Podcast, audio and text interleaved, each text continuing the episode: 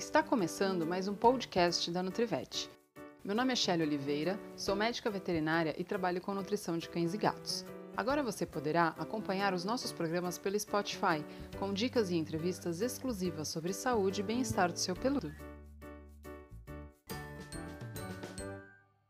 Olá, pessoal. Meu nome é Shelly Oliveira e estou começando mais um podcast da Nutrivet. Hoje eu vim aqui para falar um pouquinho mais para vocês sobre o que um nutricionista na área veterinária faz, né? Muitas pessoas têm dúvida em relação a isso e acabam ligando a nutrição somente a uma alimentação natural. E não é bem assim que funciona. O nutricionista, né, ou nutrólogo, na verdade, essas nomenclaturas, inclusive, ainda não estão liberadas na medicina veterinária, porque isso ainda não ficou muito bem definido pelo nosso conselho, né? Existe uma briga entre zootecnistas e veterinários, porque ambas as profissões acabam uh, competindo por essa área de atuação, de cálculo cálculo de dieta, de balanceamento de dieta. Então isso não está muito bem definido, porque se a gente fosse seguir uh, mais ou menos como na medicina humana, o veterinário provavelmente seria um nutrólogo, onde a gente tem especialidade médica e se especializa numa nutrição, diferente do nutricionista uh, que não faz diagnóstico e que apenas elabora uma dieta em cima de um diagnóstico já pré-estabelecido. Falando bem a grosso modo assim para vocês entenderem, tá? Então, independente independente do tipo de dieta que a gente vai escolher, o nosso papel de veterinário que trabalha com nutrição, principalmente de cão e gato, é a gente entender, dentro do contexto familiar, qual é a melhor dieta para aquele paciente naquele momento. Seja uma melhor ração, se essa família naquele momento não estiver apta a fazer uma alimentação natural, ou se isso não for de vontade daquela família, desde que esse animal esteja com uma saúde boa e que permita com que eu use uma ração, seja ela uma ração normal que a gente fala ou uma ração terapêutica, né? Ou o que é na verdade hoje em dia minha maior procura são de pessoas, né, proprietários que têm vontade de fazer uma troca alimentar de ração comercial para uma alimentação natural. Eu tenho também muita indicação dos próprios veterinários, principalmente dos especialistas, onde em determinados momentos da doença desse paciente a gente não consegue encaixar ele em nenhuma ração terapêutica. E, ao meu ver, essa é uma das maiores vantagens da alimentação natural. Então, por exemplo, se eu tenho um paciente hoje que ele tem um problema no rim, ele tem um problema no coração e ele tem um problema no fígado, eu não vou ter uma ração comercial terapêutica no mercado que vá abranger essas três doenças ao mesmo tempo. E com isso, a alimentação natural acaba tendo uma flexibilidade muito maior, onde eu consigo elaborar uma dieta mais flexível que vá favorecer as três doenças que estão aparecendo ali no mesmo momento. Mas nem sempre a alimentação natural vai se encaixar nessa família, né? É, a gente vai fazer um podcast futuro falando só de alimentação natural, mas o que eu posso adiantar para vocês é que a alimentação natural ela não é para qualquer pessoa, né? Ela não é para todo mundo. Então existem muitas especificidades, ela dá trabalho, né? Então a gente precisa conversar isso, entender o contexto familiar para escolher o melhor tipo de dieta. Então, esse sim